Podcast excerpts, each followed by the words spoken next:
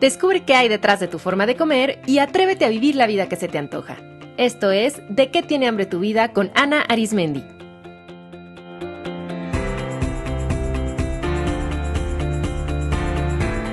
Este es el episodio número 11, El miedo a engordar, engorda.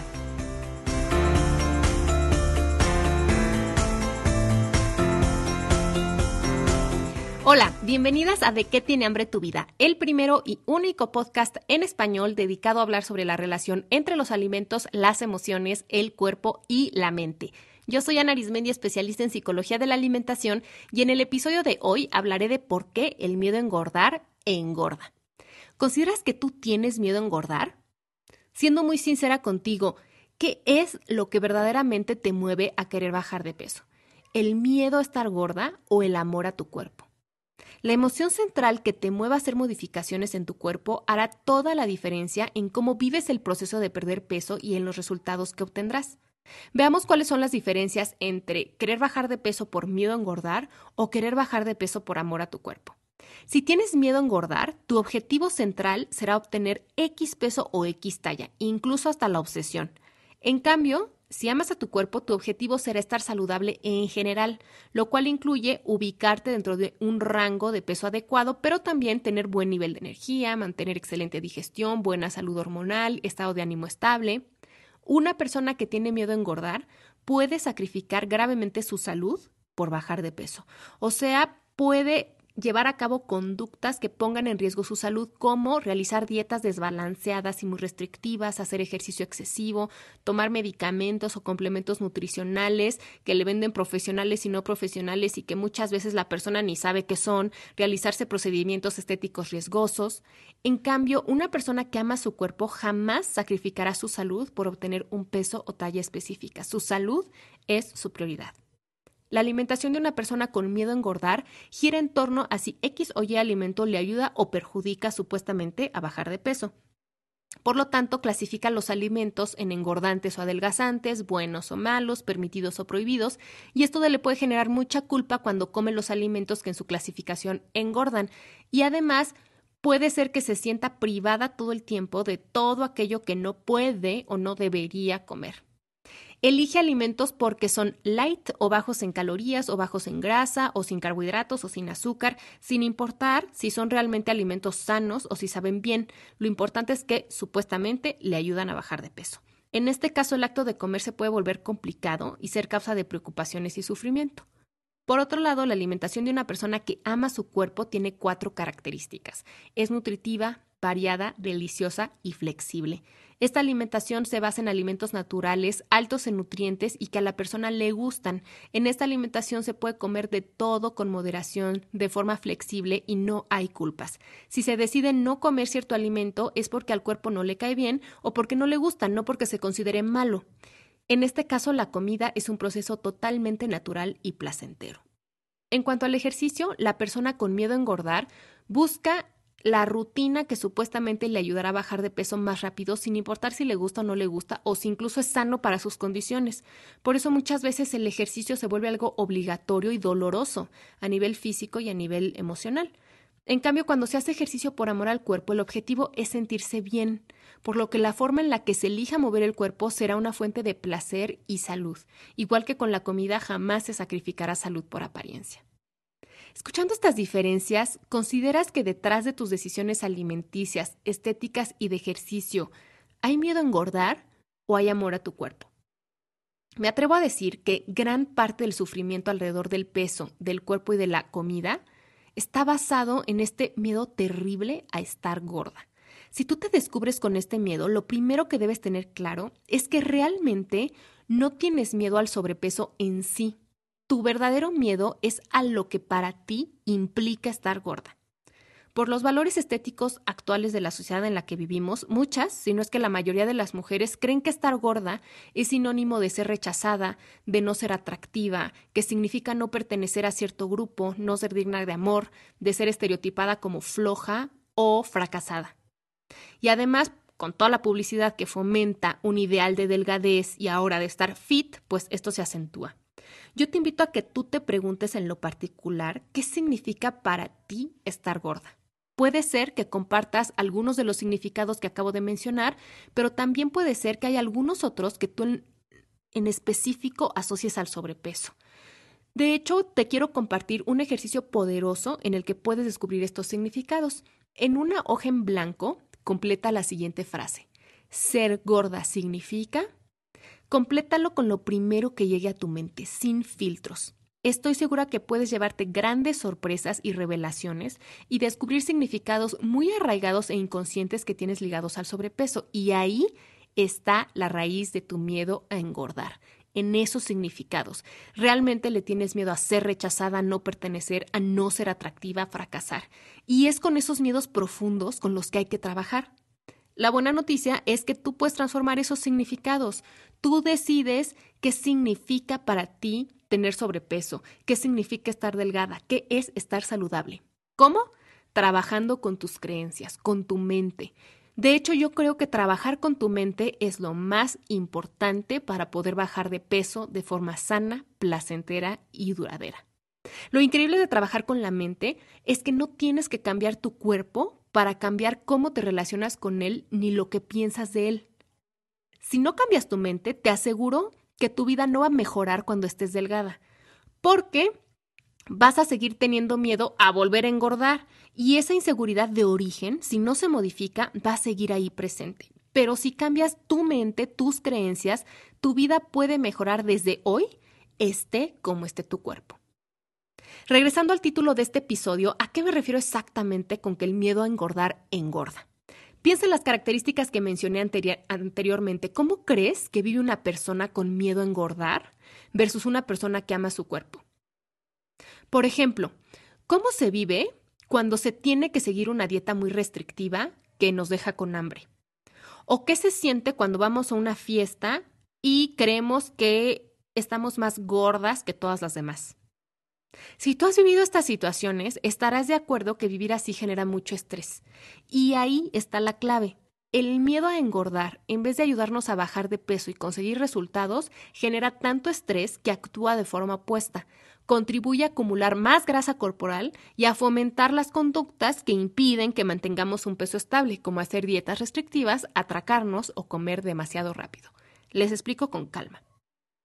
El miedo es una emoción intensa provocada por la percepción de un peligro, sea real o imaginario, presente, futuro o incluso pasado. Yo creo que toda emoción tiene una intención positiva y la intención positiva del miedo es protegernos.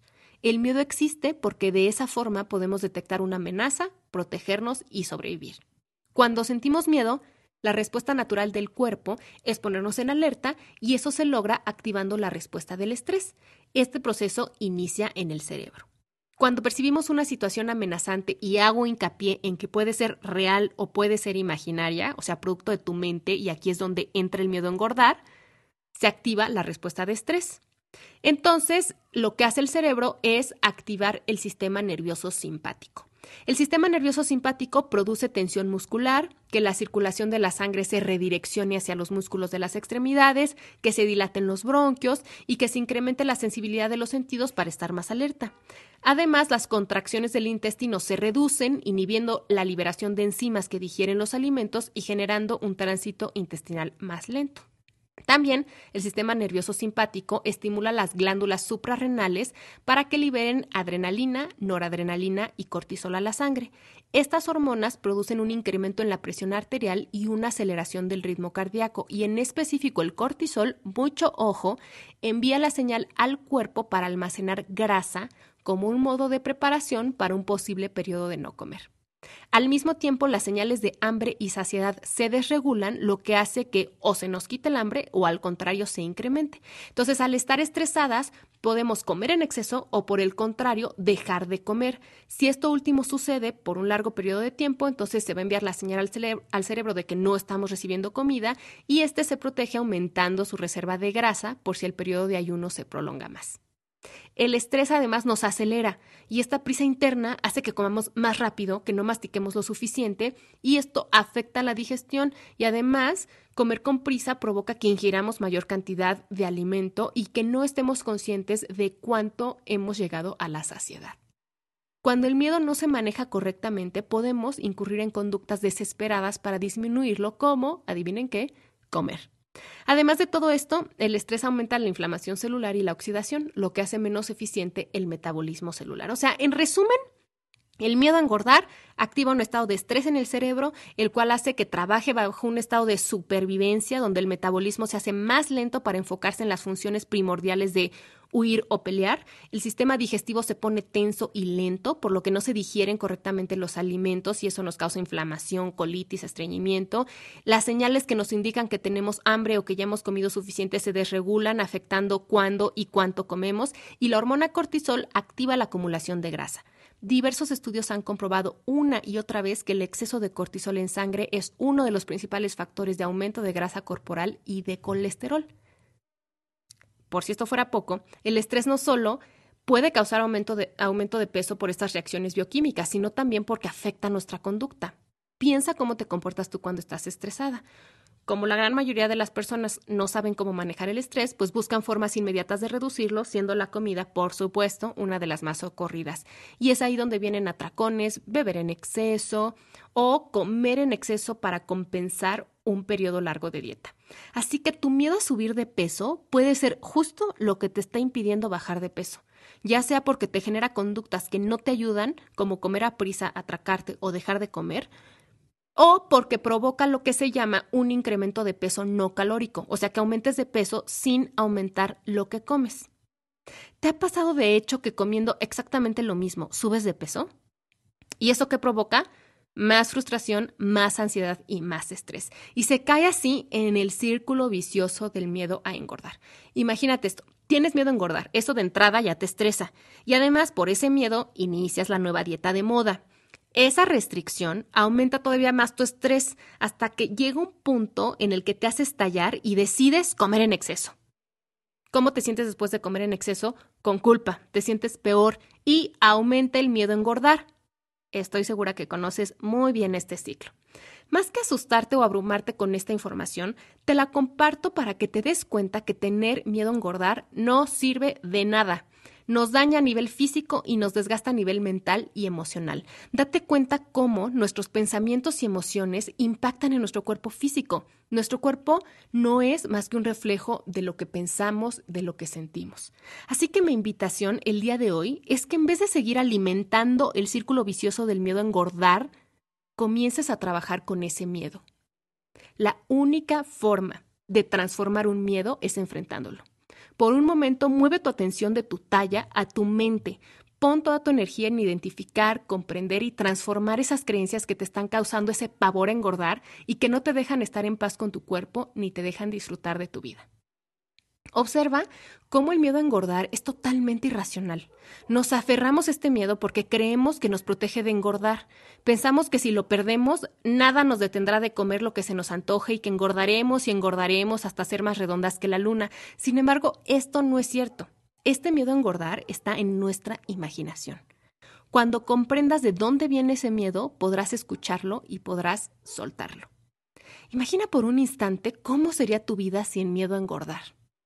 ¿Cómo te sentirías cada día sin tener miedo al número de la báscula? Es más, sin tener la necesidad de pesarte.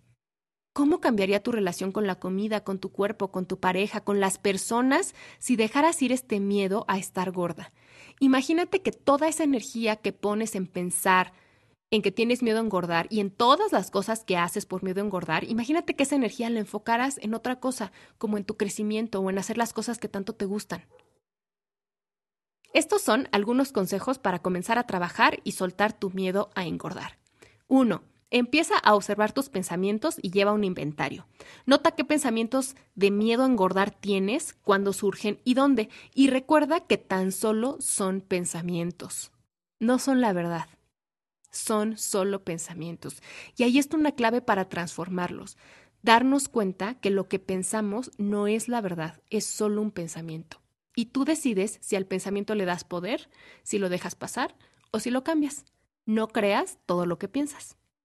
Dos, cada vez que entren pensamientos de miedo a engordar a tu mente, toma respiraciones profundas por al menos un minuto.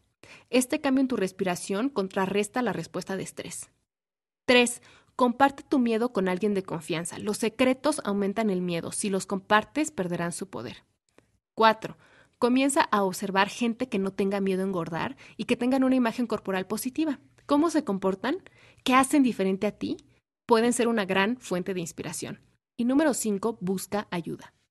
Superar ciertos miedos puede ser difícil y requiere de todo un proceso donde el acompañamiento y guía de un profesional es clave.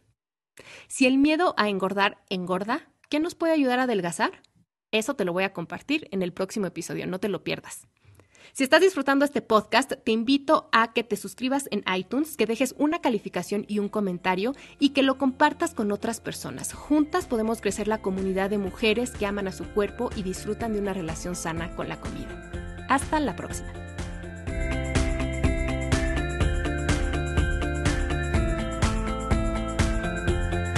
Esto fue De qué tiene hambre tu vida con Ana Arismendi. Para más información visita www.dequetienehambretuvida.com.